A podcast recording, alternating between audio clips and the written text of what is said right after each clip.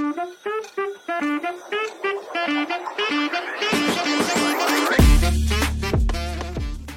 مرحبا بكم مستمعينا اينما كنتم سواء داخل المغرب أو لا خارجه على اثير اذاعتنا R 212 la web radio des Marocains du monde. اول اذاعه في الويب موجهه خصيصا لمغاربة العالم. وكما العادة مستمعينا فقرة نجومك. كرفقكم في إطلالة في آخر أخبار نجوم الساحة الفنية الوطنية والدولية. وبداية مع الممثلة المغربية محاسن المرابط واللي حصلت على جائزة أفضل عمل درامي يومي بتركيا وذلك عن بطولتها في مسلسل الأسير اللي كتشارك فيه إلى جانب الممثل التركي جينك تورون. وخطفت الفنانة المغربية الأنظار خلال حفل توزيع الجوائز بقفطان مغربي في اللون الأحمر. صعدت به المنصة لتستلم جائزتها رفقة بطل عمل جينك. وتألقت محاسن المرابط في مجال التمثيل بعد اشتغالها المطول في مجال الإعلانات بحيث كانت الوجه الإعلاني للعديد من البراندات التجارية المعروفة في تركيا.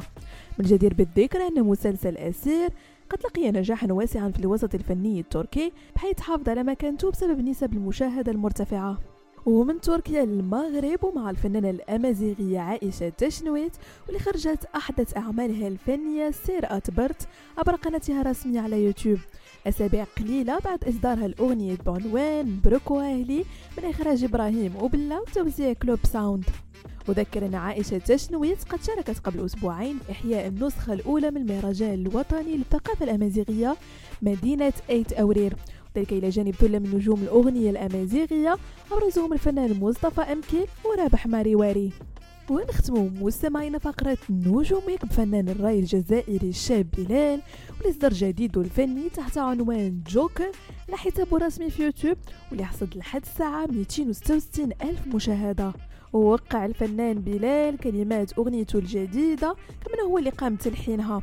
أما التوزيع الموسيقي فكيعود لقويدر بن عاشور وإنتاج Art Idea Prod and أوفا Music وسبق للشاب بلال أن أخرج أغنية دايرتني آمي قبل ثلاث شهور بحيث عرفت أكثر من مليون مشاهدة. بهذا مستمعينا كنكون وصلنا لنهاية فقرة نجومك. نضرب لكم موعد la semaine prochaine هادشي كامل. على أثير إذاعتكم. R 212 la web radio des Marocains du monde